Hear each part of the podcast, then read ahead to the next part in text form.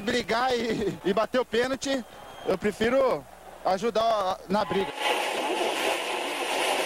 Mas a paixão da minha vida é jogar futebol no São Paulo.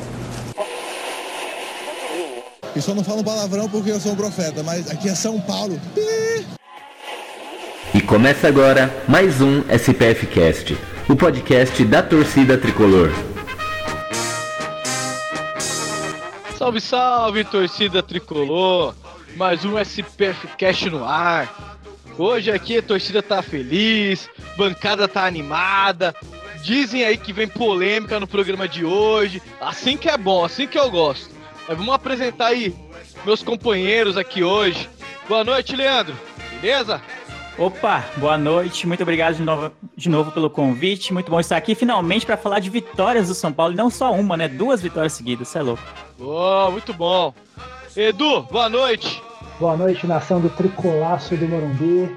Mais uma vitória, invicto no retorno, uma só derrota no campeonato. Só tem que diminuir a diferença de empate para vitória, mas estamos no, no caminho certo. Beleza. Ale, boa noite. Boa noite, boa noite a todos. Realmente um fim de semana com duas vitórias do São Paulo aí, né? Tanto no Campeonato Brasileiro Feminino, também no Campeonato Brasileiro aí, agora com o tempo do São Paulo preparar é, depois dessa vitória contra o Fluminense aí para enfrentar o Santos e quem sabe chegando aí mais longe na competição, São Paulo tentando aproveitar e tem que aproveitar até uma obrigação esse tempo aí sem outras competições para chegar mais longe no campeonato, é o que a gente deseja. E aqui quem vos fala é Beto Silva.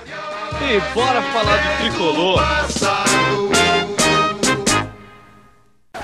Interrompemos a programação para um comunicado importante.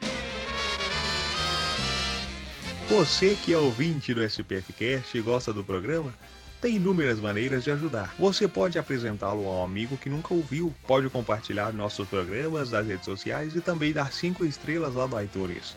Isso ajuda muito. Mas além disso, agora o SPFcast também tem um sistema de financiamento coletivo no Padrim, onde você ouvinte pode ajudar o projeto e assim se tornar um padrinho do nosso programa. Funciona da seguinte maneira: quanto mais você contribui, maior participação você terá no projeto e quanto mais o SPF Cast acumula, mais conteúdo extra será gerado. Entre em www.padrim.com spfcast e dê uma olhada nas opções. Você pode contribuir com valores a partir de um real, isso mesmo, um real. E assim já estará ajudando o nosso projeto a se manter no ar, a melhorarmos cada vez mais a qualidade do programa e também a realizarmos mais promoções, sorteios e tudo mais. Acessem www.padrim.com.br Conheça nossos planos, seja nosso padrinho e continue ouvindo nosso programa em ritmo festa. Ah, ritmo. Ai, ritmo de festa.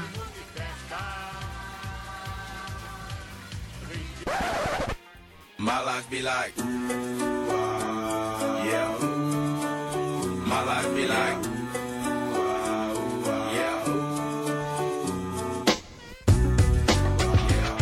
Salve torcida tricolor, você curte vídeos de zoeira, narrações e paródias relacionadas ao São Paulo? Não perca tempo e corra até o nosso canal no YouTube. Acesse youtube.com barra zoeira tricolor SPF6 e se inscreva no canal.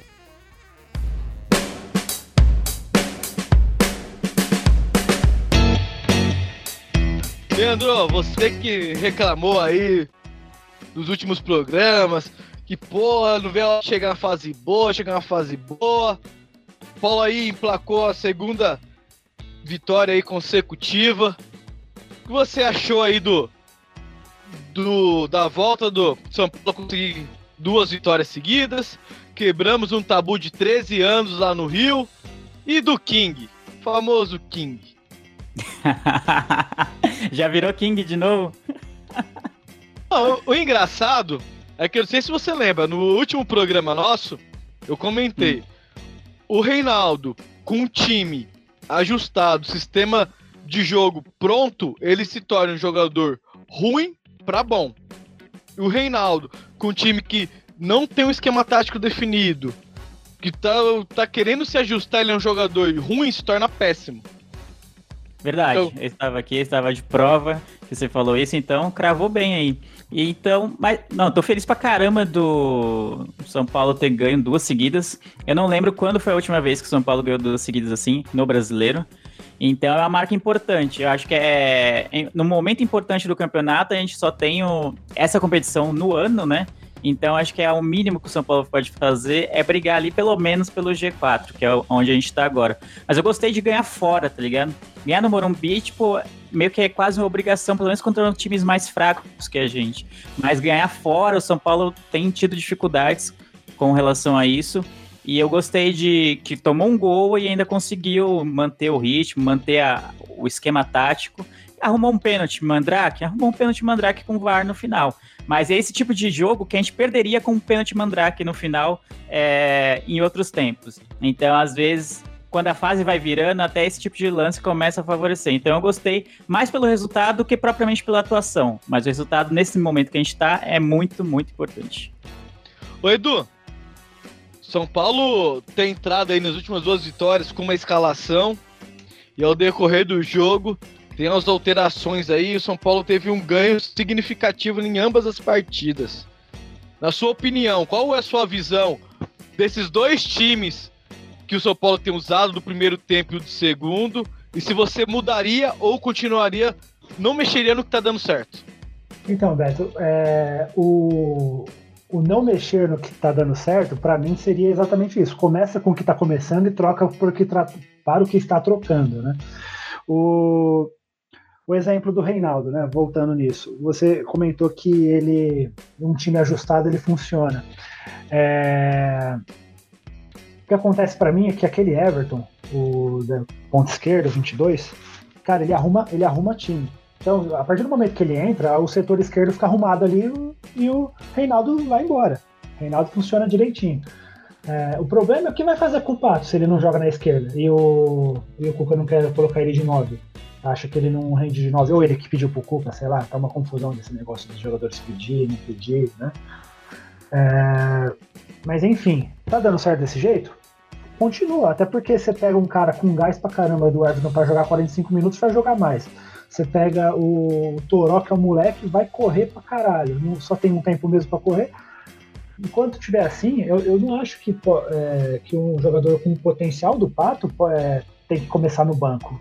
Uma hora ele vai deslanchar. Se não deslanchar, se ficar muito ruim, insistindo, insistindo e o cara não, rolar, não jogar, aí beleza, tira, mas eu, eu acredito que uma hora ele vai deslanchar. É, nesse. Eu até me corrigindo em relação ao começo do programa, eu falei é, invicto no retorno, não, invicto pós-Copa América, nem começou o retorno ainda. E antes da parada para a Copa América, o, o Pato era um dos que mais corria, um, um dos que mais se esforçava. O São Paulo estava jogando nada, mas eu olhava o Pato em campo e falei, esse, esse aí tá tentando. E tinha muita gente andando em campo. Agora, não sei se ele tá é, cansado, se ele tá aproveitando a lua de mel, que tá deixando ele com, a, com as pernas bamba, mas... É, é muito jequiti? Não é, mano? Ele tá usando muito jequiti, tá acabando com ele. Aí só sei que, assim, é, eu, eu não tiraria ele do time ainda não. Eu acredito no potencial dele. Mas é, tá funcionando? Vamos continuar tentando. Não deu certo? Troca no segundo tempo, como tem dado. E aí, vamos embora. Se, se continuar ruim, aí beleza, aí tem que trocar mesmo. Mas dá uma sequência maior, aí acabou de voltar da parada, o cara acabou de casar né? E o que eu comentei até com o Gil esses dias. Esse ano teve a parada para foto igual ano passado. Só que os papéis de Palmeiras e São Paulo esse ano estão invertidos. Vai vendo. Isso é verdade. É uma, uma boa ponto de análise. É, ali, ó. Assim, eu continuaria o mesmo, né? Se fosse para mexer, eu vejo Hernanes e Pato eu vejo brigando por posição. Por que brigando por posição? Porque o Pato não tá rendendo lá na ponta esquerda. Eu jogaria com o Pato atrás do 9. Como um meio atacante. Onde o Hernanes começa o jogo hoje. Só que o Hernanes, ele tá recompondo mais o meio campo e tá chegando muito pouco ao ataque. Ele não tem essa velocidade para chegar no ataque. Ao contrário do Pato. Se for colocar o Pato no meio, ele não vai recompor tão bem o meu campo, mas ele vai ter a chegada no ataque. Né? Mas isso é, é uma coisa que eu penso como jogo, não que eu, ah, tenho que tirar o Hernandes ou tirar o Pato agora. Não, não faria isso. Também manteria, porque no segundo tempo, o Cuca olha pro banco, pô, Everton é um jogador que pode mudar o jogo, Toró tá entrando bem para mudar jogo. Quem não tá entrando bem é o Igor Gomes. Né, o Igor Gomes, depois do, do Paulista, ele deu uma caída e tá tendo algumas oportunidades pequenas, é claro, não é? Não tá jogando o jogo todo. Mas nesses poucos momentos que ele tá tendo em campo, acho que ele tem que se empenhar mais, correr mais e tentar errar menos. É porque você, você vê ele entrando no jogo, ele pega na bola, dá um passe, erra pega na bola, dá outro passe, erra. Vai na marcação, faz uma falta besta. Isso é, eu acho que é ansiedade. O garoto pô, teve a oportunidade ali, perdeu, agora tá no banco e tem que retomar tudo de novo. Mas é um jogador que muito potencial, que pode mudar uma partida. É, é um jogador para ser trabalhado. Então, esses jogadores, ainda tem o Rojas para voltar, tem o, o Lisieiro para voltar. Então, eu vejo o São Paulo aí montando assim, não só 11 titulares, mas o São Paulo hoje já tem 13, daqui a pouco vai ser 14, 15, 16 jogadores que Cuca vai poder mexer aí e mudar o estilo de jogo. Eu acho isso muito importante. Né? E essa vitória fora de casa dá muito ânimo para os jogadores. Eles tiveram um jogo importante contra o Chapecoense, que o São Paulo deu um salto na tabela. E agora um desafio fora de casa, onde o São Paulo não ganhava há 13 anos, onde os jogadores vivem aquele momento de segurança. O São Paulo toma um gol, pô, parece que acabou o mundo. Não foi isso que aconteceu no jogo do Fluminense. Acho isso muito importante. O Pato não tá tão bem no dentro de campo, mas fora ele traz alegria pro, pro povo, pro elenco, pras crianças. É bom, a gente tem que ter isso, porque se as nossas crianças fosse pegar só por resultado, pô, a gente vai perdendo todas as crianças, porque o São Paulo não tá conseguindo resultado no futebol. Mas ainda bem que tem esses ícones como o Pato, como o Hernandes. O Hernandes é mais para nós mais velhos. Mas pra criançada, criançada, pato, pato, pato, pato. Isso é bom. Isso é bom. É bom que ele traz a criançada, pra gente não perder. A gente ter novos São Paulinos aí. Mas o Pato precisa só de jogar um pouquinho mais, deixar um pouquinho o Jequiti de lado. Referente ao jogo também, o São Paulo começou o jogo bem, né? Tirando o que o Fluminense tinha de melhor, que é o passe de bola, deixava com os zagueiros, subia a marcação, o Fluminense não conseguiu criar. Quando cansou, deu mais espaço para o Fluminense, o Fluminense criou algumas oportunidades. E eu queria a avaliação de vocês quanto a isso. A maioria das jogadas do Fluminense começava pelos lados e vinha para o meio para dar uma cavada nas costas dos zagueiros. Vocês acham que o sistema defensivo, igual no gol do Fluminense, foi uma falha de marcação ou mais mérito do Fluminense? Cara, é, eu acho que o Fluminense trabalhou bem. É, eu acho que o Fluminense teria até melhor sorte se tivesse um jogador com mais fome do que o Ganso ali. Que é, é, o mesmo sono de sempre, né, cara? Os caras ganham uma bala e tem, tem técnica, tem aquele passe bonito, é, sabe encontrar uns espaços que ninguém sabe, mas é sono. sono. E, e aí a defesa do São Paulo é boa. O, a, o Arboleda não tá em grande fase, mas, é, nossa, é um, é um ótimo zagueiro. E o gol do Fluminense, cara, eu achei que foi uma cagadinha ali do Volpe, mano. Porque, beleza, ele, ele chegou na frente do cara para fechar o espaço. Aí o cara foi inteligente, tacou a bola por cobertura. Aí ele vai correr atrás da bola. Se ele não se joga para tentar pegar, porque ele não ia conseguir mesmo, ele só tentou, sei lá, aparecer na foto se a bola fosse pro gol, a bola voltava na mão dele. Morreu a jogada ali, tá ligado? Mas não, ele se joga, aí a bola bate, volta, ele se levanta, aí já aí a bola sobrou para outra e outro chutou. É... E o, a questão do, da vitória fora de casa é super importante, cara. Mas foi, foi uma. Caiu do céu essa vitória aí, porque é, só deu Fluminense, cara. No, beleza que o, não foram, é, como posso dizer, lances muito incisivos tal, mas que, que jogadas que o São Paulo fez para procurar gol, cara? Isso foi foda. Até agora eu, eu não vi o pênalti que, que marcaram. Até agora eu não vi.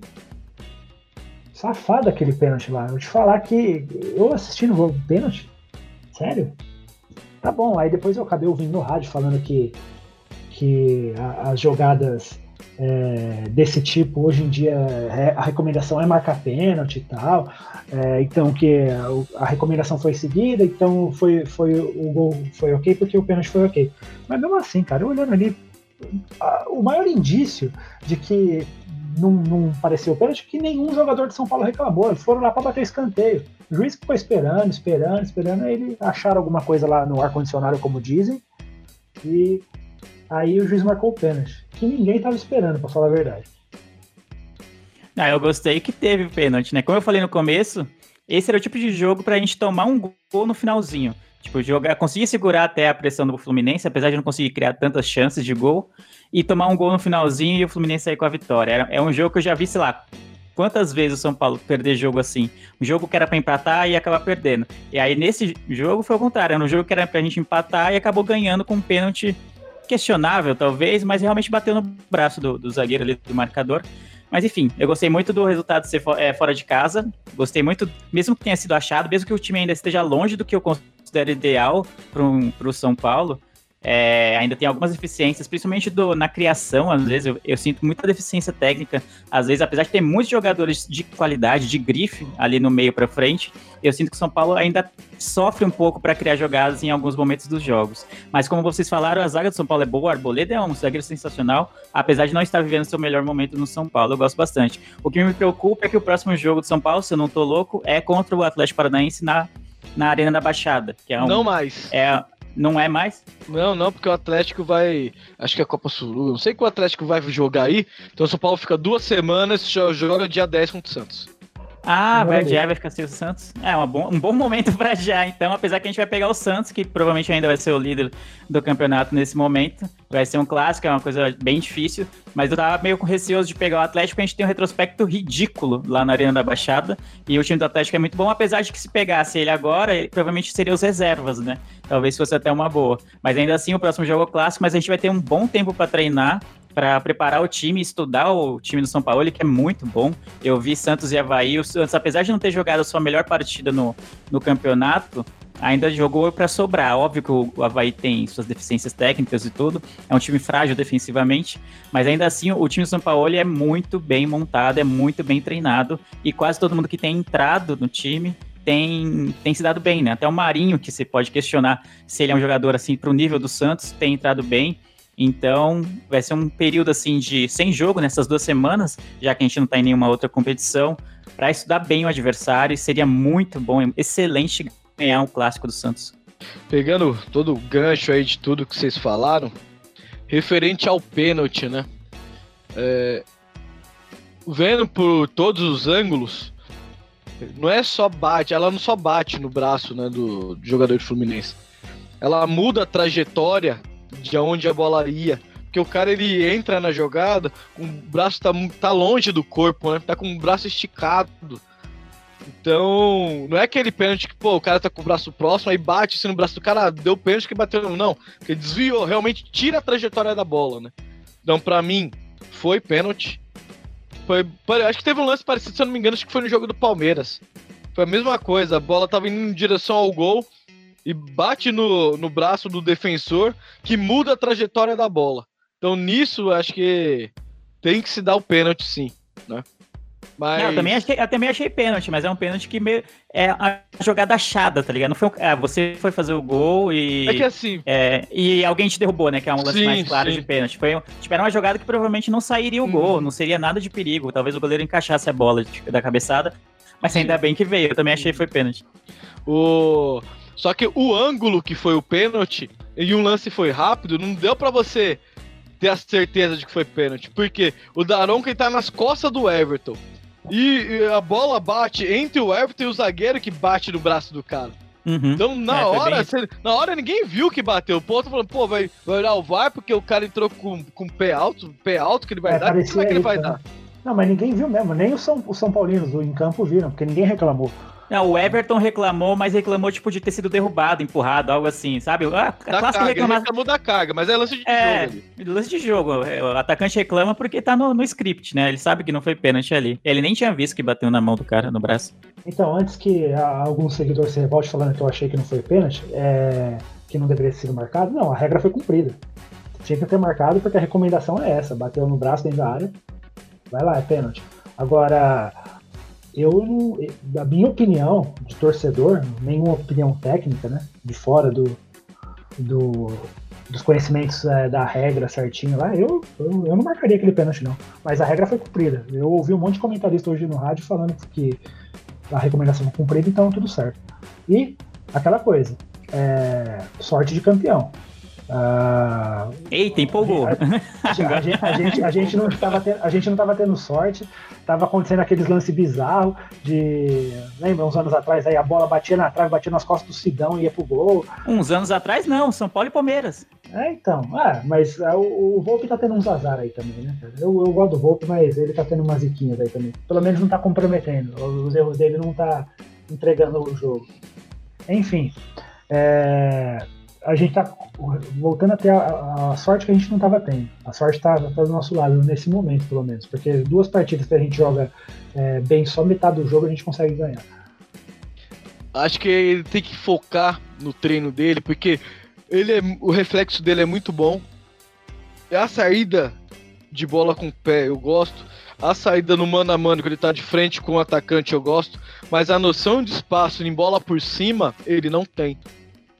O que você comentou lá no começo do, da sua fala, Edu, do que foi mais falha dele, que se ele não pula na bola, a bola voltava na mão dele, é igual no jogo do Palmeiras. Se ele não pula, se ele tem noção do espaço, ele não pula, ele só vira o corpo, ele, a bola ia bater e voltar na mão dele também. Então, acho que o ele tem que focar um pouquinho nessas bolas de cobertura. Porque ele é uma, é uma falha pequena, não é a falha, foi tudo falha. Não, tem os méritos dos jogadores, lógico que tem. Ah, O tapa que o moleque do Fluminense deu, porra, foi, dominou e deu tapa, não tem o que falar. Ele fez o que tinha que ser feito ali. Né? Então, muito mérito pra ele. Mas o Volpe, eu acho que ele tem que trabalhar um pouquinho mais essa bola de cobertura que ele, que ele tá sofrendo aí nessas bolas. Essa é uma crítica construtiva, né? Não é mais uma reclamação. Só É, que vocês aquela falaram pouco do. Vocês falaram pouco aí do King, pô. Não, o King não. Tinha ninguém melhor pra bater o pênalti, não? Cara, que Mas ele bateu bem, mano. cara. Reinaldo bater no Não, pênalti. no agora- não, eu quero saber. Vamos lá. Último minuto do jogo, Reinaldo que foi bater o pênalti. Qual foi a sensação de cada um? Vai, Leandro, você já tava falando, eu te cortei? Ah, mano, é, eu já vi o. Eu já tava vendo a desgraça feita, tá ligado? O Reinaldo, apesar de ter seus lampejos, como foi no caso do jogo do Fluminense, como teve, sei lá, no ano passado no clássico contra o Corinthians, é, em geral, ele é um jogador questionável, pra dizer o mínimo. Então, você colocar a bola do jogo no pé do Reinaldo, pra mim foi um pouco preocupante, o coração veio na boca, assim, tá ligado? Ele bateu bem, mas o, o goleiro acertou o canto, né? Então, se ele não bate tão alto, o goleiro pegava. Então, mérito. Pênalti bem batido é o pênalti que entra. Então, ainda bem, mas que eu fiquei preocupado, eu fiquei. E aí, Edu? É, cara, é o seguinte, é, podia pôr até o Volpe lá, né? Que ele batia pênalti Nossa, no México, bate, bate pênalti no, no- nas sequências de, de desempate, né? De mata-mata. Mas, pô, o Reinaldo, velho, é a mesma coisa colocar o Louco Abreu na final da Copa do Mundo. Tá ligado? Você, que porra que esse cara vai fazer, mano? Ele chutou bem pra porra, mano. Não dá pra pegar aquela bola lá, não.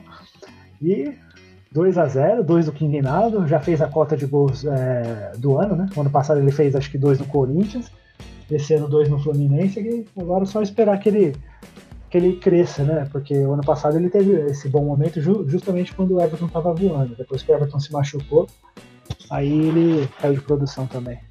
É, Eu até comentei em offline, né, com, antes, né, quando a gente tava conversando antes de gravar, que ele fez dois gols contra o Corinthians, faz mais ou menos nessa época do campeonato, né, no ano passado. Acho que foi a 14 rodada, o clássico contra o Corinthians, e agora a gente tá na qual? 12 Não lembro agora. Segunda. Décima segunda, foi mais ou menos a mesma faixa de, de, do campeonato, né? Dá pra, deu aquela iludida no torcedor, né? São Paulo chegou no G4 mais rápido do que até do que a gente pensava.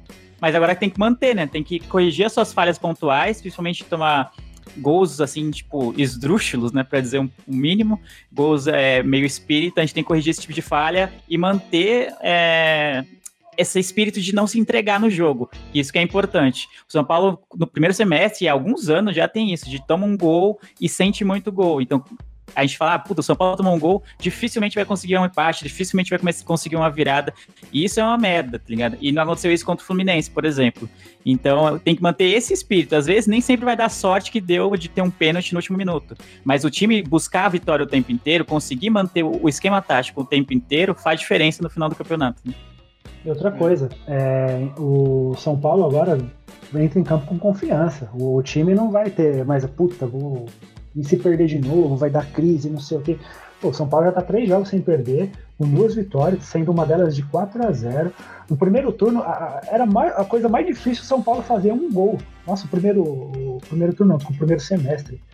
A coisa mais difícil do, São Paulo fazer era um gol. Nossa, a primeira fase do Paulistão foi uma lástima. Não saía gol, São Paulo não conseguia fazer gol. Era ridículo, acho que tinha feito nove gols em cinco meses. Foi um bagulho feio, assim. E agora tá fazendo gol, tá, tá criando jogada, tá certo contra o Fluminense ele foi um pouco mais envolvido, né? Não, não sei se é porque a questão de jogar fora de casa, é, enfim. É, mas agora o São Paulo tá com uma sequência de vitórias, é, tá fazendo gol, é, o time tá pegando confiança e é, isso é importante para a sequência do campeonato. Você chegar é, sem vencer a três jogos com, num clássico contra o Santos, você chega como? Agora a gente não, a gente chega, chega bem. Se bem que os caras vão chegar bem também, né? Vamos ver. Não. Referente ao King, por incrível que pareça, eu fiquei tranquilo quando ele foi bater o pênalti. Porque eu, eu e meu cartola queria o Raniel pra bater. Né, pô, pênalti, eu falei, opa, Raniel, oito pontinhos pra mim no cartola ali, né? Torcida no cartola. Mas foi o Reinaldo, eu fiquei sossegado. Porque eu não me recordo de ver o Reinaldo perder um pênalti. Eu não me recordo. Não sei vocês, se vocês têm algum registro, porque Ponte, Chape e até alguns que bateu pelo São Paulo, eu não me recordo dele perder um pênalti. Então, quando ele foi pra bola, eu fiquei tranquilo. Que é diferente ele bater no pênalti e ele bater no falta. Ele batendo falta, ele dá um chutão lá e a bola, às vezes, de vez e nunca acerta o gol.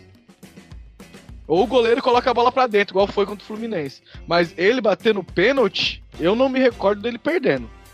Né? E referente a, ao momento que, eles, que chegamos aí contra o Santos, que foi bem levantado, realmente a gente vai chegar com confiança. E eu vou abordar outro tema. O Cuca, das substituições, ele tem tirado o Luan e recuado o Tietchan para primeiro volante que, que vocês entendem disso? Que o Cuca é um cara que, que quer ganhar o jogo, então ele coloca o time para frente?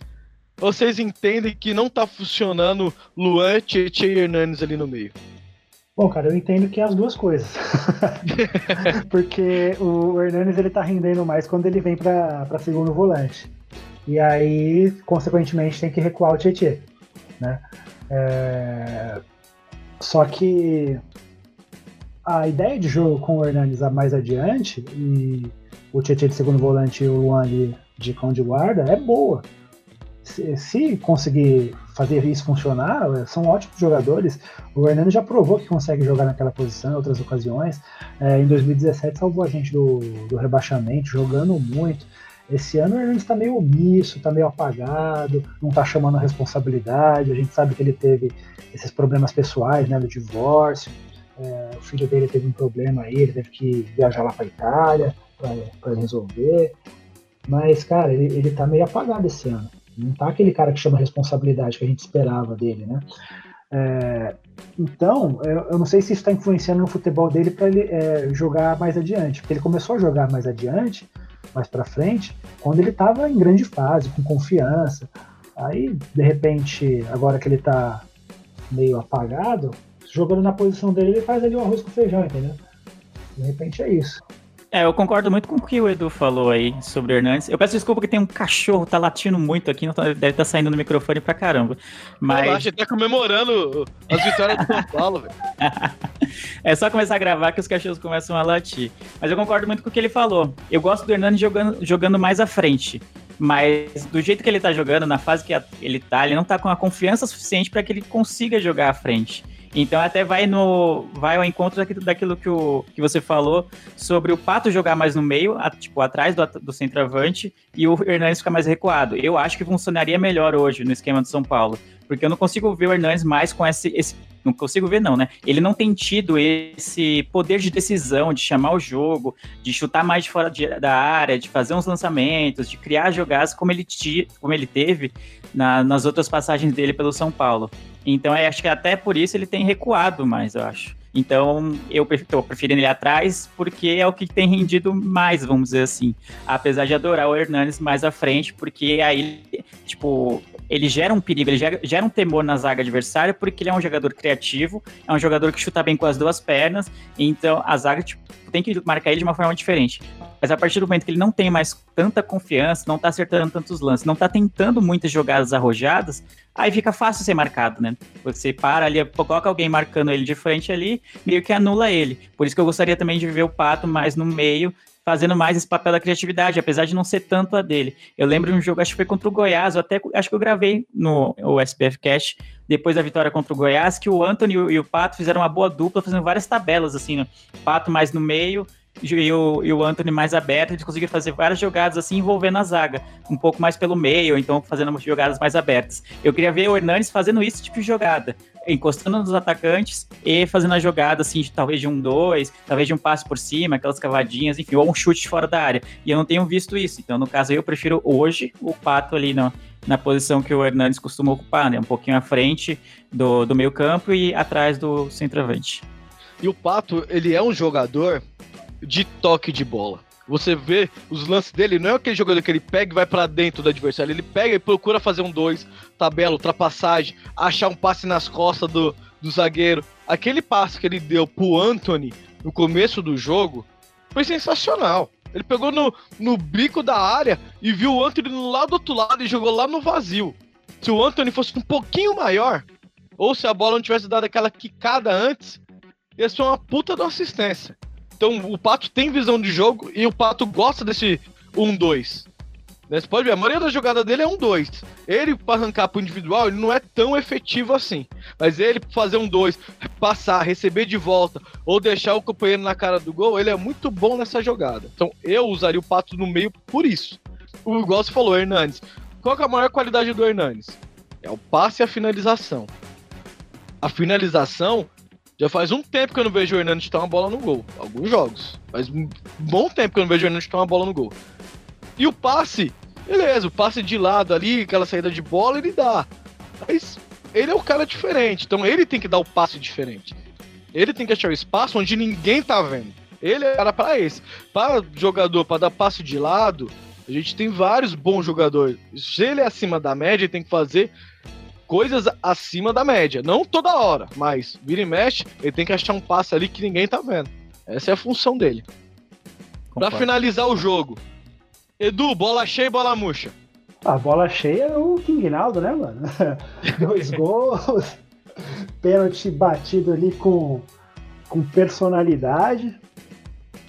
Bola murcha, é, eu não gosto muito da bola murcha quando o time vence, né? Mas eu vou, eu vou, eu vou dar pro Hope, né? porque eu achei que ele foi muito, muito infeliz na jogada do gol. Mas como, como a gente como eu comentei, a sorte tá do nosso lado, porque duas vezes que o, que o, o Hope falou, a gente não perdeu o jogo. Lê. Eu vou dar a bola cheia, gravem esse momento para o Reinaldo King Naldo, fez dois gols, então não tem como não dar para ele, né? Tipo, arriscou uma falta de fora da área, sendo que o Hernani estava na jogada e, e só fez o passe para ele bater de fora, o goleiro falhou clamorosamente, o goleiro do Fluminense, já que a bola não desviou em ninguém, mas ainda assim o mérito para quem chuta, e ainda fez o gol de pênalti, então não tem como não dar a bola cheia pro Reinaldo. E eu vou endossar o que o Edu falou do bola murcha pro Volpe, porque são eu gosto muito dele, não me entendam mal, eu gosto bastante do Volpe. Aquele jogo contra o Palmeiras foi um pecado ele ter falhado naquele lance lá, porque ele pegou muito, pegou muito. Mas enfim, eu acho ele um grande goleiro, ainda tá jogando bem. Mas é, tem essas pequenas coisas até que vocês falaram de ah, acertar um pouquinho a, a saída em bolas por cobertura, e alguns lances que a bola respinga, parece que ele, ele fica não toma a melhor decisão. E esse foi mais um caso, né? Se ele fica parado, a bola baixa na trave e volta na mão dele. Óbvio que a zaga também falhou, porque o, o Ione Gonzalez lá passou andando pelo marcador, assim, tipo, dentro da área e, e pegou o rebote. Mas ainda assim, a falha, para mim, principal foi nesse lance, foi do Volpe, apesar de não ser uma falha tão grave quanto aquela do Palmeiras. Então eu dou para ele a bola murcha. Bom, acho que vai ser unanimidade, né? Eu poderia também dividir essa bola murcha aí no nosso lateral direito. Não que ele fez uma má partida. Aqui a melhor qualidade dele é com a bola no pé, dando opção pro Anthony, né? E ele sumiu o jogo inteiro. Claro que o Fluminense ficava com a bola no pé, também atacava, mas se o jogador for entrar, eu não vou atacar porque o adversário tá aqui, não, tem que incomodar lá também, né? Eu acho que ele se absteve um pouco do jogo, eu não vi ele no jogo, né? Então, quando você não vê um jogador no jogo, algum problema tem. Ou ele tá se dedicando 100% e sendo efetivo, desarmando, batalhando bola por bola, ou simplesmente ele tá sumido do jogo. Eu achei, como o Anthony segurou muito a bola ali pelo, pelo lado direito do ataque do São Paulo, acho que caberia algumas ultrapassagens, encostar um pouco mais no Anthony, né? Ele não receber tanta pancada como ele recebeu. Tanto que vai fazer até tratamento aí. Tomara que ele recupere. Duas semaninhas pra ele recuperar.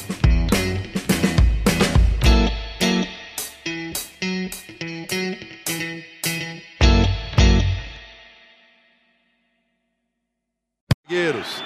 Hernanes pro Reinaldo. Levou pro pé canhoto, bateu dali. Olha o gol! Gol!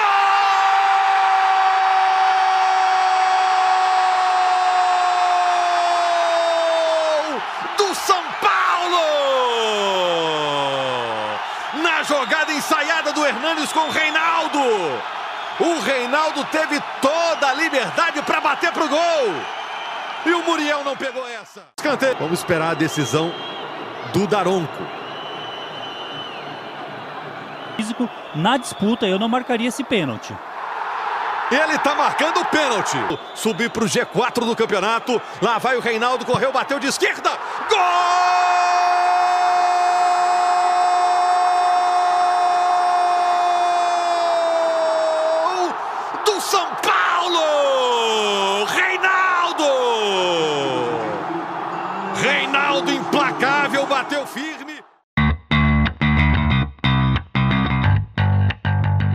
Terminado o masculino, vamos pro feminino. O Tricolor tá arrebentando esse ano aí no futebol feminino.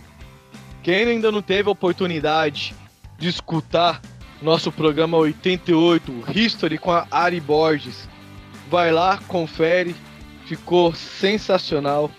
E não só pro futebol feminino do São Paulo. A gente abordou bastante coisa, futebol feminino, tanto no Brasil quanto mundial. Acho que vale muito a pena conferir. Rapaziada, as meninas começaram o ano aí com projetos, era a Cristiane, felizmente ela tá machucada e as meninas estão mostrando que não se jogam apenas com uma jogadora, né? O plantel do São Paulo é muito bom. São Paulo vem bem nos dois campeonatos que está disputando, que é o brasileiro da A2 e o paulista. Né? O paulista. Ah, O São Paulo tem três confrontos aí com o Palmeiras. Né? O primeiro foi esse, primeira semifinal. Tem um jogo de volta da semifinal e o jogo na fase de grupos, segunda fase da, do Paulista. São Paulo tá muito bem esse ano. Rapaziada, vocês acharam aí, vocês acompanharam, viram o jogo aí, São Paulo 1, Pepa 0, no Paicambu, no domingo, duas da tarde? Eu não consegui assistir o jogo, mas depois eu fui atrás dos lances, né, para ver como que tinha sido o desempenho do time feminino São Paulo. E eu gostei bastante do que eu vi. Gostei bastante porque foi um 1 a 0, mas o São Paulo estava em cima o tempo inteiro no Palmeiras. O Palmeiras teve um pênalti perdido logo no início do jogo e que poderia provavelmente mudar a história do, do confronto. E ainda bem que a, A, a, atacante que bateu, bateu na trave e perdeu o pênalti. Mas a partir daí só deu São Paulo praticamente. O São Paulo atacou muito mais, foi muito mais incisivo, muito mais perigoso. E aí no segundo tempo conseguiu o gol que nos deu a vitória. Quase tomamos um gol, tomamos na verdade né, um gol de empate, mas estava impedido no último lance do jogo, acho que era os 50 e tudo. Mas eu gostei bastante porque da, tipo, da, não sei, foi bem incisivo assim o time, sabe? Ficou marcando em cima o tempo inteiro, muito mais perigoso que o Palmeiras. Isso me, me alegrou bastante, assim, sabe? Me deu bastante empolgação para a próxima partida.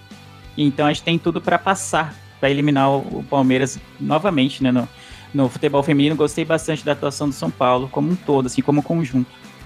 E Edu, chegou a, a dar uma olhada, alguma coisa, futebol feminino? Então, eu, assim como o Leandro disse, eu fiz igual, né? Eu não assisti o jogo, mas é, fui atrás de saber depois e vi os lances também. E cara, o São Paulo propôs o jogo.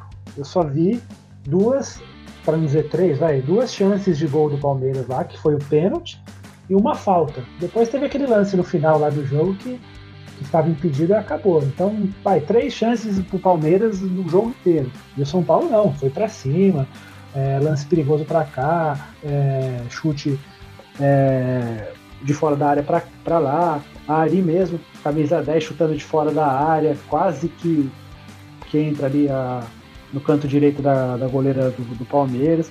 São Paulo propôs jogo, foi para cima. Agora, o que eu estou falando de sorte? Se a sorte sorri no, no masculino, sorri no feminino também, porque o São Paulo começou o jogo já com um pênalti contra. Pênalti foi chutado pra, no travessão e para fora. E no final do jogo, quando vai sair o gol, sem momento nenhum, sem minuto nenhum para reagir, se aquele gol tivesse sido validado, porque era 50 minutos, saiu o gol, o juiz, a juiz apita o fim do jogo. Saiu o gol, o juiz apitou impedimento e o jogo acabou e o São Paulo venceu. Se a sorte sorrir no masculino, tá sorrindo no feminino também. E queria aqui parabenizar as meninas do futebol feminino do São Paulo, não só pela vitória contra o Palmeiras, né? Mas para quem não tá acompanhando aí o universo do futebol feminino, antes dessa partida, o São Paulo conseguiu a classificação pro brasileiro da A1 do ano que vem, né? Então, é um grande feito começou esse ano e já conseguiu acesso.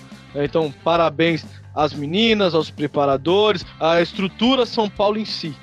Né, esse era um, um projeto que era para estar tá aí há muitos anos. São Paulo teve um time muito bom lá em 96, 97, se eu não me engano. São Paulo ganhou Copa do Brasil, ganhou Paulista. A Formiga era uma das grandes jogadoras do São Paulo na época. Aí arrastou-se esse projeto até meados de 2001, 2002, aí quando acabou, voltou em 2015, porém foi só uma temporada e encerrou. E agora em janeiro voltou novamente. Tomara que volte e fique. Voltou assim o profissional, né? Porque o, a base, o sub-17, São Paulo tá aí já há dois anos aí, conseguiu ganhar tudo, né? As meninas do sub-17 aí, rebentando tanto no Brasil, Libertadores, tudo mais. Então, que o São Paulo continue com o projeto, que as jogadoras compraram a ideia, e eu tenho certeza, cada vez mais esse esporte vai crescer no Brasil, e os torcedores do São Paulo vão acompanhar cada vez mais. Né? Tanto pelas vitórias, pelos jogos, como nós aqui que gostamos de fazer conteúdo do São Paulo, trazer as informações para o torcedor. E vamos abraçar a causa, né? Querendo ou não, é São Paulo. Se tiver campeonato de futebol fubeca, eu vou, quero falar disso, porque é São Paulo. Peão, eu também quero falar, eu também quero jogar, né? Que fubeca eu desenrolava na minha época. então, então, é isso aí. Algum, mais algum comentário aí sobre o, o jogo feminino? O próximo vai ser dia 10, se eu não me engano. Dia 10, mando do Palmeiras. O grande adversário do, São Paulo vai ser o gramado. Como a Ari já falou no nosso programa, ela sofre um pouco por causa do gramado. E no jogo que teve São Paulo e Palmeiras pelo Campeonato Paulista, ela sofrendo um pouco por causa do gramado. O jogo foi 2 a 2 foi um jogo muito bom. E o São Paulo tem tudo para classificar para a final. Tem tudo para classificar para a final, mas é só uma correção que vai ser dia 11, domingo, o Dia jogo 11, com- domingo. a volta contra, o- contra o Palmeiras. Palmeiras e São Paulo já estão classificados, né, para a Série A1, assim como o Grêmio e o Cruzeiro também que já subiram para a Série A1, que seria a primeira divisão do Campeonato Brasileiro Feminino.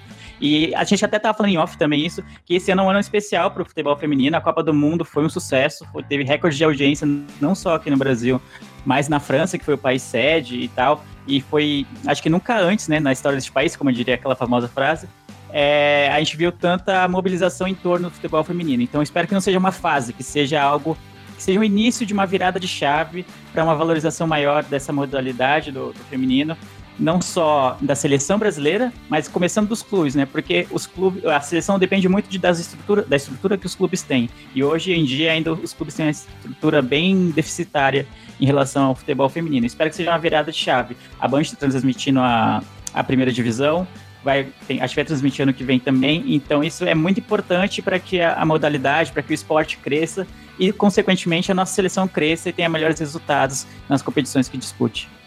Com certeza, se a gente quiser ver o Brasil campeão mundial ou numa Olimpíada que seja, começando por aí, o Brasil precisa de ter estrutura, de ter jogadores que jogam o ano inteiro, que vai na base e aprendam.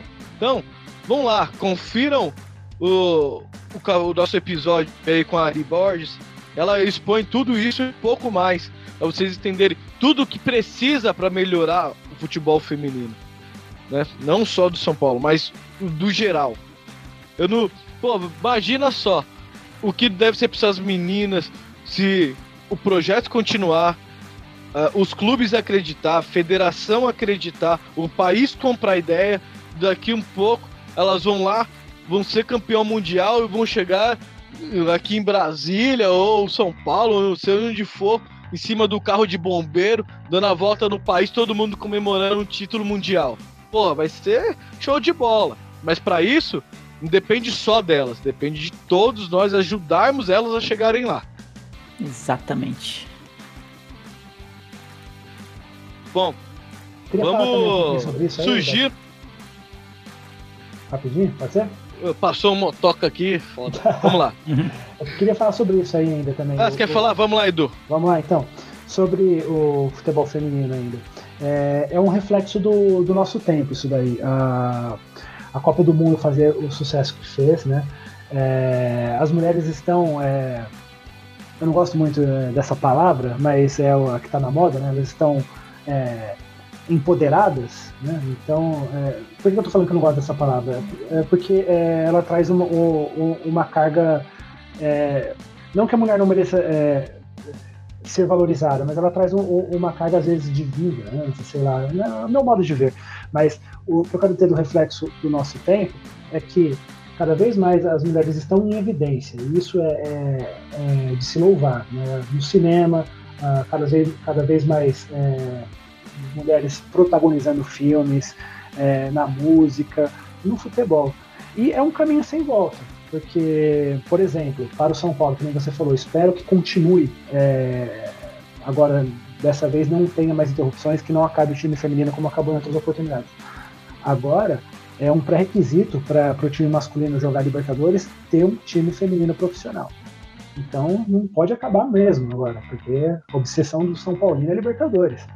Tem que ter o time feminino também, senão a gente não consegue é, disputar Libertadores.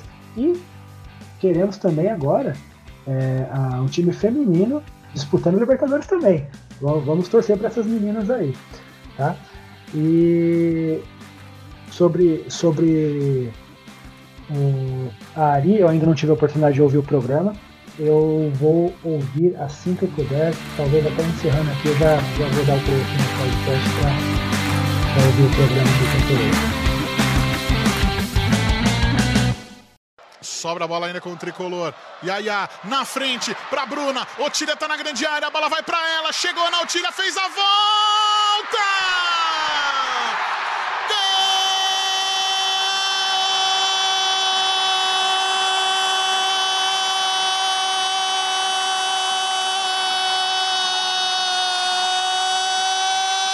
Gol do São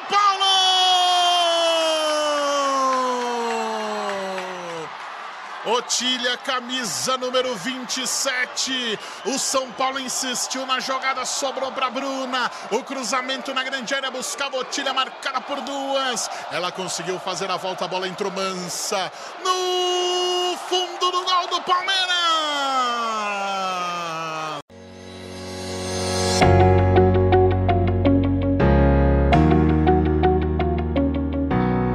Saíram duas notícias aí hoje. E duas, as duas são envolvendo laterais direito. A primeira é um sonho de consumo não só do São Paulo, né, como muitos clubes. Saiu a notícia que o São Paulo tá lá tentando, sonhando com a contratação do Daniel Alves. Eu particularmente, Beto Silva, eu acho muito pouco provável. A não ser que o jogador igual ele, que já ganhou tudo, menos Copa do Mundo, né? E tem muito muito futebol para apresentar ainda, queira vir fazer história aqui no Brasil, porque na Espanha, com o futebol que ele jogou, foi campeão. Na Itália ficou uma temporada, foi campeão. Na França foi campeão.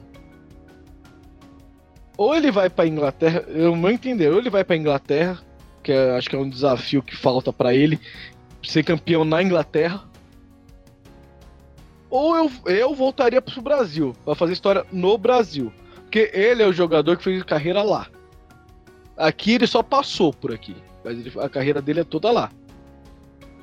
E hoje em dia tem muitos jogadores que fazem a carreira só lá. E aqui no Brasil, muito pouco. Voltam para o Brasil quando já estão de muleta. É só para assinar o contrato aqui por assinar. Para passear. Para jogar futebol. Queria saber a opinião de vocês aí a respeito dessa primeira notícia. Ah, eu, eu concordo com você, eu sou bem cético em relação a esse tipo de boato que surge durante as janelas europeias, mas falando só é, friamente, se rolasse, eu acharia ótimo, assim, que o São Paulo tentasse realmente a contratação do Dani Alves. É, o cara não foi o melhor jogador da Copa América, assim, no, à toa, né? O cara é muito bom, ele é muito bom, muito bom lateral. E é um, um jogador, que nem você falou dos títulos dele, é um jogador que chama título. Onde ele tá, ele é campeão. Então é um cara que sabe muito bem lidar com esse tipo de pressão para um clube ser campeão, sabe muito bem lidar com a torcida no pé, enfim, sabe? É o cara vencedor na vida, não tem, não tem segredo. Gosto muito do futebol dele, seria um puta reforço para o São Paulo, mas eu acho pouco provável que venha. Eu acho que a, a negociação deve ser bem atravancada. Eu, eu, li esses dias que ele tinha se oferecido para o Barcelona para jogar de volta, mas o Barcelona não quis. E o principal é, empecilho, né, o obstáculo para o Barcelona fechar seria a idade dele, avançada. Mas ainda para jogar no Brasil, para mim tá ótimo. Nossa, para jogar no São Paulo estaria muito bem ainda. Acho que ele ainda tem pelo menos uns dois, três anos assim de alto nível, eu acredito. Então seria muito bom, mas apesar de eu achar pouco provável que ele venha. O Edu, ia ser um Souza da vida, 10 jogando na ponta direita? É tipo isso aí, cara. É o seguinte, é, eu adoraria que ele viesse para São Paulo. É, eu não boto muita fé, assim como vocês, é, só que eu li na, na, matéria falando sobre isso que o trunfo do São Paulo para tentar trazê-lo seria o tempo de contrato, porque cara ele já já está com idade avançada aí para um jogador de alto nível, mas ele está jogando bola ainda, isso que importa. Ele está com 36 anos e o São Paulo estaria oferecendo para ele um contrato de dois anos e meio. Então eu jogaria esse final de 2019, 2020 e 2021. E parece que os times da Europa não estão oferecendo é, tudo isso para ele, não. Eu, não. eu não cheguei a ver qual o tempo de contrato que ele receberia na Europa, mas talvez fosse até uma temporada só, né? Porque a temporada da Europa está começando agora. É, tá para começar agora. Aí de repente só até o meio do ano que vem. Aí ele vai pensar: eu jogo um ano ou jogo dois anos e meio? Então é um trunfo aí pra gente. Eu não acredito que ele vai vir, porque ele tem mercado na Europa, mas tá aí uma boa, é, um bom momento para ele ganhar o respeito da torcida tricolor. Porque ele vive dizendo que é São Paulino, é, que ele gosta do Bahia porque começou lá, mas que ele é São Paulino. Mas se quer jogar no São Paulo, vem agora. Você já tá com 36, filhão. Você vai jogar o quê? Com 40 no São Paulo? É o Rogério Senna agora, do, da lateral? Entendeu? É a hora. Tem que vir agora. Se, depois a gente não vai querer mais, não. É bem isso. Agora vamos voltar para nossa realidade, né? Hoje foi especulado uma troca de Hudson com Edilson, lateral direito lá do Cruzeiro. Vocês chegaram a ver? Qual a opinião de vocês sobre isso? Vocês achariam uma boa ou não? Cara, eu nem tinha visto isso e já tô triste de saber dessa, desse, desse boato, dessa especulação. É, o Edilson, apesar de eu não gostar do futebol dele, ele também é um jogador muito vencedor, né? Ele, ele, tá, ele sempre está em times que são campeão, campeões e tal, tem muitos títulos também na carreira.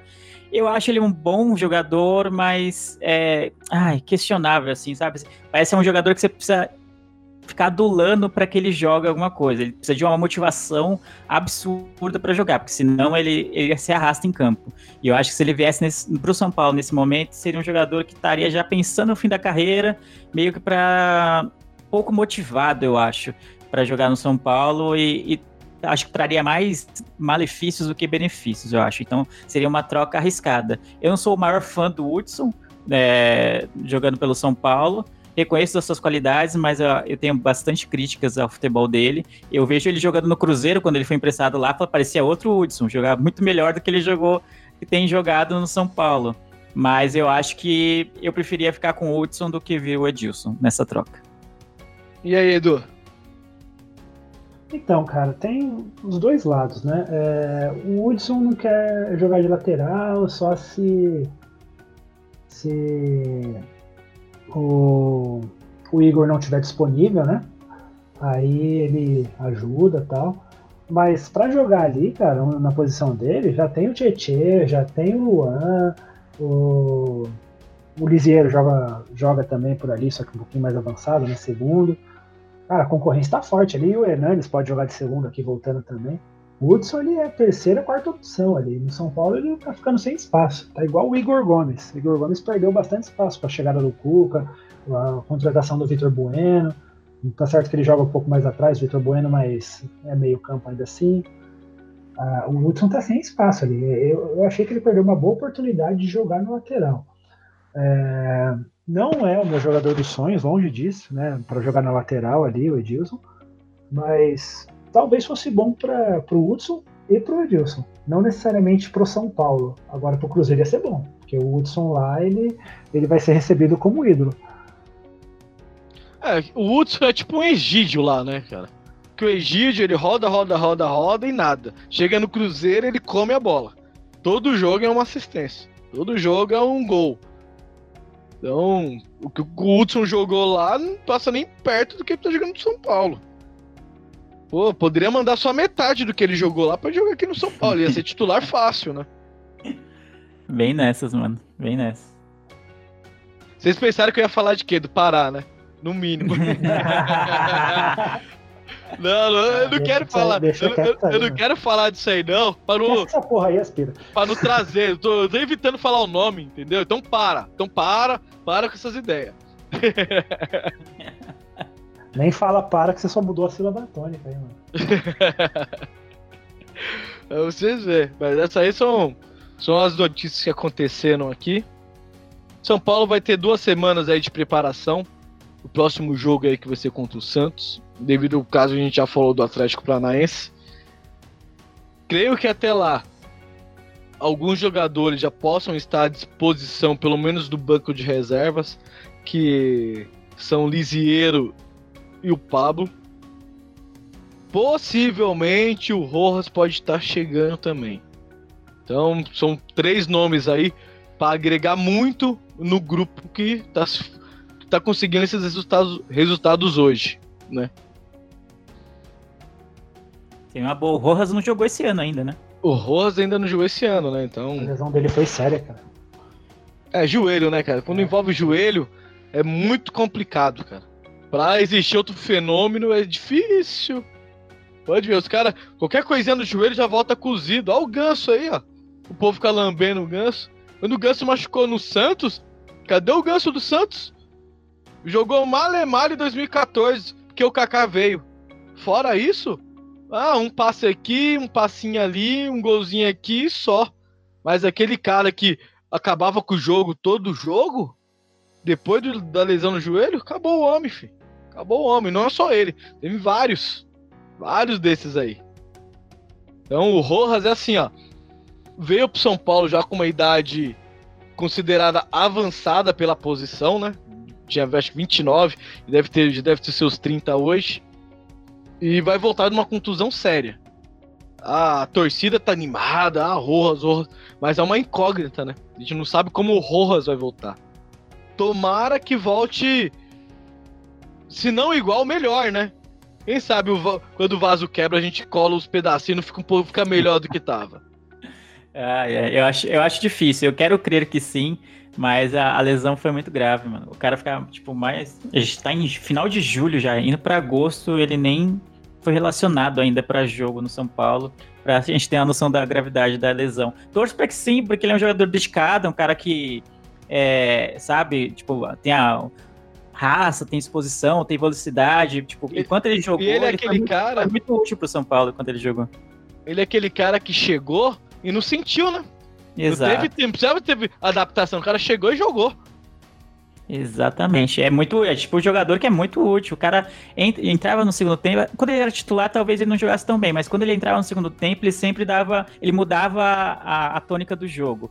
E era importante para a gente reverter alguns resultados, ou de repente manter alguns resultados, continuando no ataque lá. Eu gosto dele, gosto do futebol dele. Edu, alguma coisa para acrescentar nesse duas semaninhas de trabalho que o São Paulo vai ter para enfrentar o Santos? Cara, é, eu ia gostar muito se o Pablo voltasse, né? Mas como ele tá voltando de, de lesão, acho que não vai é, sair jogando logo de cara. Mas ele deu muita zica, né, cara? Porque, nossa, ele, ele entrou no, contra o Palmeiras jogando bem, se apresentando, fazendo gol. É, e gol daquele cara que tem faro, aquele cara que sabe o que fazer ali na frente do gol. E não, não dá um tempo, o cara, o cara se machuca e, fica, e, e tem que ficar se cuidando de novo, né? Tomara que ele volte aí, volte arrebentando. É, eu falei isso alguns programas atrás aí, que é, agora o time de São Paulo mudou, mudou de, de identidade, né? agora é um time rápido. Mas eu não gostei muito na época que o Diego Souza saiu, porque a gente ficou sem centroavante. É, mas o Diego Souza e o Pablo no ano passado fizeram o mesmo número de gols no Brasileirão. E eles ficaram ali entre terceiro, é, quarto na tabela de, de artilharia. E os caras fizeram gol pra caramba. Então, ele, ele é fazedor de gol. Se ele tiver bem para jogar, Raniel vai pro banco, mano. Raniel é só para compor elenco aí. Querendo ou não, Raniel não tá fazendo maus jogos, né? A gente vê ele batalhando, brigando, tentando ser útil ali, né? Claro que chegou agora, dando tem aquele entrosamento, mas ele tá conseguindo ajudar, pelo menos suprir um pouco a necessidade do São Paulo jogar com centroavante, né, Edu? Com certeza, isso não é uma crítica ao Raniel, não, porque ele tá jogando, tá, tá representando, não tá é, deixando a gente com raiva do atacante, que nem a gente tem da lateral esquerda, menos no último jogo, né? é, mas... Tinha que ter a piretadinha, né, velho? Tem jeito. Mas é, ele não tá deixando a gente com raiva, pô, que atacante lixo, não sei o quê, morro. Não, o cara tá, tá se esforçando, tá indo pra cima. Então, ele não, não tá mal, não. Mas o Pablo, não, foi uma contratação de peso, né, cara? Tem que ir pro jogo. Tem que ir pro jogo. Tomara que ele dê sorte, mano. Que ele tá, como que nem o Edu falou, ele tá zicado, cara. É ruim quando você fica assim, que você fica, acho que com medo, né? Com receio de correr, de disputar a bola, de ir pro, pra dividida, pensando na lesão, tá ligado? É, deve ser muito difícil pro jogador que tem lesões é, repetidas, sequenciais, assim, que nem ele teve. Então eu espero muito que ele se recupere e consiga ter uma boa sequência no São Paulo. Ele é muito bom jogador e conto bastante com ele né, nessas próximas rodadas, no, no, na sequência do Brasileirão, será muito importante para o São Paulo. Espero que ele não se machuque mais. Isso aí. Não só ele, né? Tomara não só ele, né? Chega, né? Pelo amor de Deus. Pô, não vejo a hora do DM liberar a galera, velho, para o São Paulo ter todo mundo os jogos. Porque imagina o São Paulo tendo todo mundo à disposição, cara. É outro São Paulo, cara. É outro cara, São o elenco tá forte, tá bem forte. Se você vê todo mundo disponível, ó, na, na direita ali é o o Anthony e o, e o Rojas. Na esquerda é o Pato e o Everton. No ataque é o, o Pablo e o Raniel. Não, sem meio... contar que tem. Ainda tem Toró, E o Elinho é moleque, mas às vezes ele pode entrar e mudar um jogo. Verdade. Aí você volta um pouco, tem Hernanes, tem o Igor Gomes, tem o Vitor Bueno. Aí você volta pro volante, tem o Tietê, o Lisiero, tem o. Luan, o, Luan. Hudson, se não sair. É, não, o elenco tá Tem bem o- forte. O que Tem, tá tem o pro- William problema- Farias. É, o William Farias vai embora. O problema é a lateral, são as laterais, né? A lateral direita que só tem um, um bom reserva e a lateral esquerda que tem um jogador que o time que precisa estar redondo para ele render. né? Agora, de to- em todas as outras posições, São Paulo tá bem servido e, e muitas delas com duas peças boas. Então, acho que São Paulo com o plantel todo à disposição. Cara, Libertadores aí, tá, tá aí pra brigar. Não vou falar que tá pra brigar por título, que ainda é cedo, né? A gente tem que. Não, é legal, duas vitórias seguidas, cinco jogos sem perder, é legal, da hora, show de bola. Mas ainda não dá pra, pra falar, ah, vamos brigar pelo título, não sei o que. A diferença hoje são sete pontos. Sete ou oito pontos, pontos, sete a pontos, sete. Então, é, querendo ou não, é uma diferença muito grande. Tem que esperar o jogo contra o Santos pra ver se a gente tira três pontos de diferença. Aí cai pra quatro. Male, male, ficar cinco se o, a gente ganhar e o Palmeiras, que é o segundo, ganhar. Mas já tira alguma coisa. Então a gente precisa desses jogos, que são os jogos de seis pontos, né? Os famosos jogos de seis pontos, pra gente saber aonde o São Paulo vai, aonde o São Paulo vai brigar. Tem razão. É, o- tem que ter o pé no chão, principalmente porque, ah, pelo menos a gente aqui de fora, né? A gente tem plena consciência, enquanto torcedor, que o time não tá jogando bola ainda. né? Ganhou essa, essa última vitória aí, foi importante, como eu falei, para dar confiança. É, o elenco chega personalizado para a partida contra o Santos, mas o time não jogou a bola ainda, só jogou meio tempo é, contra o Palmeiras que foi o primeiro, e meio tempo contra a Chapecoense. Essa vitória do, do jogo passado foi boa para dar confiança, mas caiu do céu, não foi jogando bem não. Então é, tem que ter essa consciência aí também. E tomara que o Cuca esteja vendo isso, né? Porque o ano passado São Paulo estava liderando e já já estava ganhando umas partidas aos trancos e barrancos, empatando outras, chegava no Aguirre, e aí? E o desempenho do time, você está preocupado? Não sei o que, ele só virava e falava: É, quem é o líder? Se o campeonato acabasse hoje, quem que seria campeão? Então não estou preocupado. Aí não arrumou o time, o que deu? É, só pra complementar, são oito pontos a, a diferença entre São Paulo e Santos atualmente. Santos tem 29 e São Paulo tem 21 pontos. Três rodadas, hein? Caramba. Bastante, é bastante coisa pra tirar. Então, é os jogos de seis pontos, cara. Jogos de seis pontos. São Paulo tem que ganhar aqui e lá na Vila. A, a diferença cai três. Então, vocês entendem aí a dificuldade que vai ser pra brigar pelo título. Então, meu, pé no chão, o foco inicial, Libertadores. Quando chegar os jogos de seis pontos, aí sim, vamos ver onde São Paulo pode chegar. Exato, acho que o importante é estar no bolo ali do G4 nesse momento. Até a virada do turno ali tem que estar no bolo, tem que estar numa distância tipo tangível, né, alcançável do líder ou dos líderes. Aí a partir da virada do turno é que a gente vai ver mesmo quem vai brigar pelo título, mas é importante não perder muitos pontos, ganhar a maior parte dos pontos em casa e tentar beliscar sempre que possível vitórias fora de casa, que nem foi contra o Fluminense, ainda que não seja com futebol primoroso. Então tá no bolo ali quarto, quinto, por enquanto já é suficiente até a virada do turno, que aí a gente vai conseguir ver até que ponto o time de São Paulo vai se acertar ou não para brigar pelo título ou se contentar com a briga pela Libertadores. Beleza. Acho que encerramos aqui essa, essa parte aí de jogos, notícias e preparativos e futuro. Então vamos para o bolão.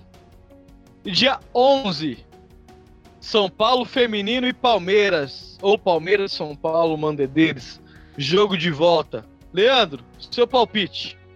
Meu palpite vai ser 2 a 1 São Paulo. Boa.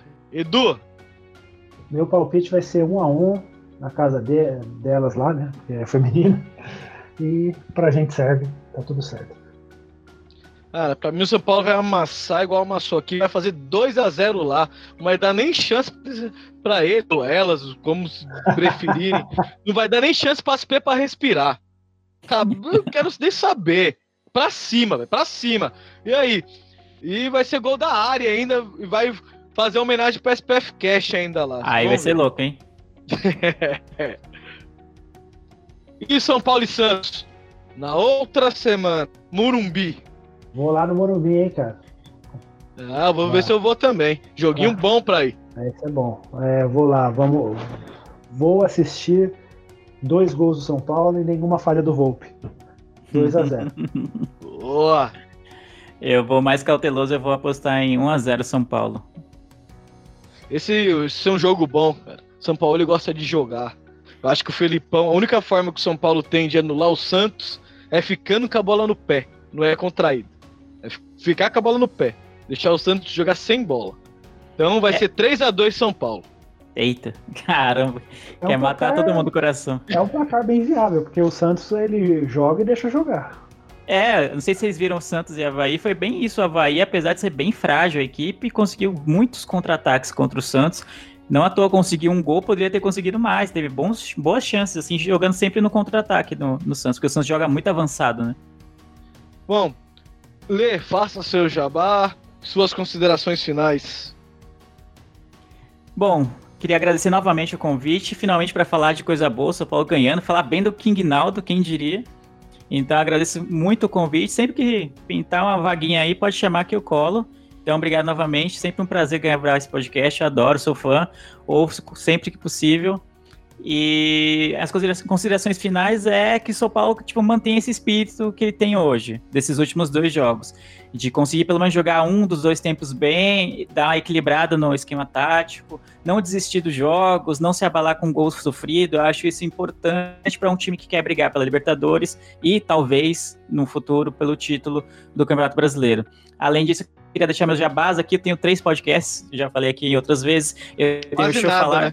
Quase nada, né? Vivo para gravar podcast. Eu tenho o Show Falar, que é mais um storytelling. O pessoal vai lá e fala o que eles quiserem. Eu abro o microfone e o pessoal fala o que quiser. É bem interessante. Tem o Miopia, que é mais sobre séries, filmes, cotidiano e afins. E tem o Haja Coração, que é sobre futebol. Então me acompanhem lá nesses três podcasts. Semanalmente tem, tem a minha voz falando merda em várias, em várias áreas do conhecimento aí. Muito obrigado, gente. Valeu. Já que você fala do biopia lá, você fala de séries e filmes.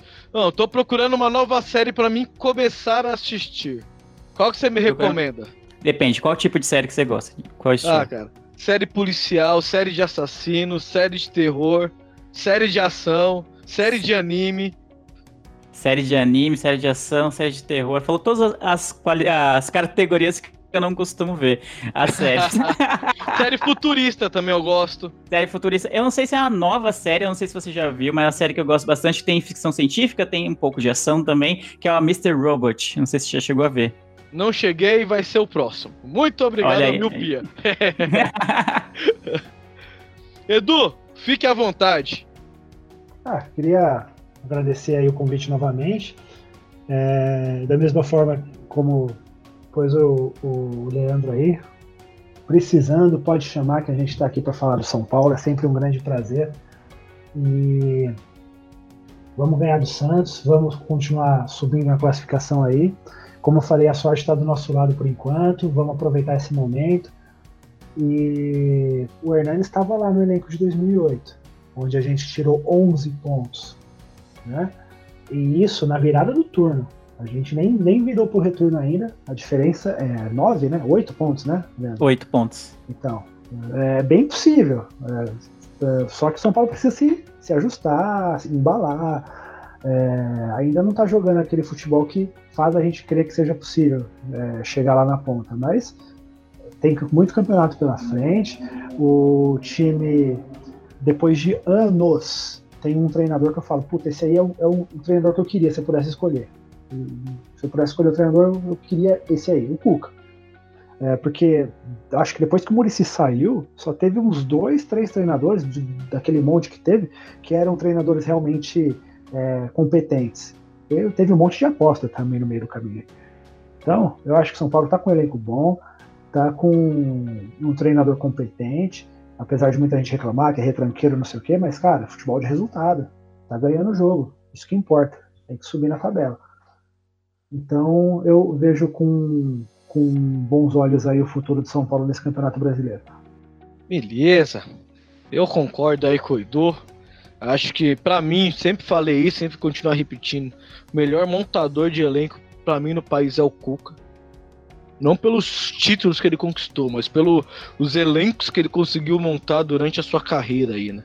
Pegou jogadores totalmente desconhecidos e transformou em referências aqui no futebol brasileiro, né? Então, a questão é ter paciência. Ele chegou, chegou aí no começo do ano. Chegou no começo do ano, não, mais no meio do ano que no começo, né? Só que não conseguiu trazer os jogadores que ele queria. Uma porque São Paulo não tem dinheiro, investiu pesado em algumas contratações que não deram resultado. Tá trazendo alguns nomes, mas nomes pequenos, nomes para compor elenco. Conseguiu trazer o Tietchan para ser titular, chegou jogando. Aí tem o Vitor Bueno, que tá aos poucos se familiarizando com a camisa do São Paulo, né? Tem algumas outras contratações, Calazans ainda, que a gente não pode muito falar aqui, porque mal jogou, né? Então é difícil a gente avaliar jogadores assim. Mas eu acredito. Acredito no, no Cuca. Sei que ele pode fazer e entregar bem mais do que tem entregado até agora. E vamos torcer, cara. Acho que o São Paulo tá no caminho certo. Tá tá bem, tá firme, tá começando a pegar confiança. E o resultado é importante. Então, São Paulo tem que começar a ganhar. Começou. Mantém ganhando, pra, aí vai ter confiança para começar a jogar bonito, a jogar melhor. Cada vez se superando mais, porque eles vão ver o potencial que eles têm, tanto o próprio jogador quanto seus companheiros de equipe. Né? Então, a equipe se forma assim, através dos resultados. Né? Pode ser um, um puta time dos sonhos, se o resultado não vem, o time não consegue jogar. Exemplo disso aí, ó, a gente pode colocar aí o Flamengo aí, ó, o time do cheirinho. Investe milhões, grandes jogadores, mas na hora do vamos ver, os caras abrem, não conseguem o resultado, a confiança vai embora, a torcida acontece, cai técnico, cai todo mundo e o time não, não ganha. Né? Então, eu não quero que isso aconteça aqui no São Paulo. O São Paulo tem que se focar neles, um correr pelo outro, um olhar no olho do outro e falar assim, ó, você é bom, eu acredito em você. Porque assim, um vai conseguir fortalecer o outro e o grupo vai conseguir fortalecer e crescer no campeonato. Então, essa é a dica. Queria agradecer a minha bancada, Leandro, Eduardo, Alexandre, infelizmente teve um probleminha lá na, na internet dele. Então, agradeço também ele ajudar bastante hoje, né? Mandar uma alfinetada para meus, meus amigos de podcast. Ainda bem que eles não vieram, eu não aguento mais ouvir o Gil, o Will, o Milton, o Silvio falando groselha aqui. Duas pessoas aqui mais entendedoras. o programa flui, flui melhor, né? E é isso aí, galera. Então, até o próximo. Quem acompanhou, vê lá. Episódio 88. Episódio com Ari. Show. Bom demais para vocês. E também deixar um salve pro Fabrício aqui de Mococa. Tá sempre acompanhando a gente no YouTube. E o Eriton WL também. Estão sempre aí comentando aí nas nossas lives, nossos programas. Valeu, galera. Valeu, bancada. Tamo junto até a próxima.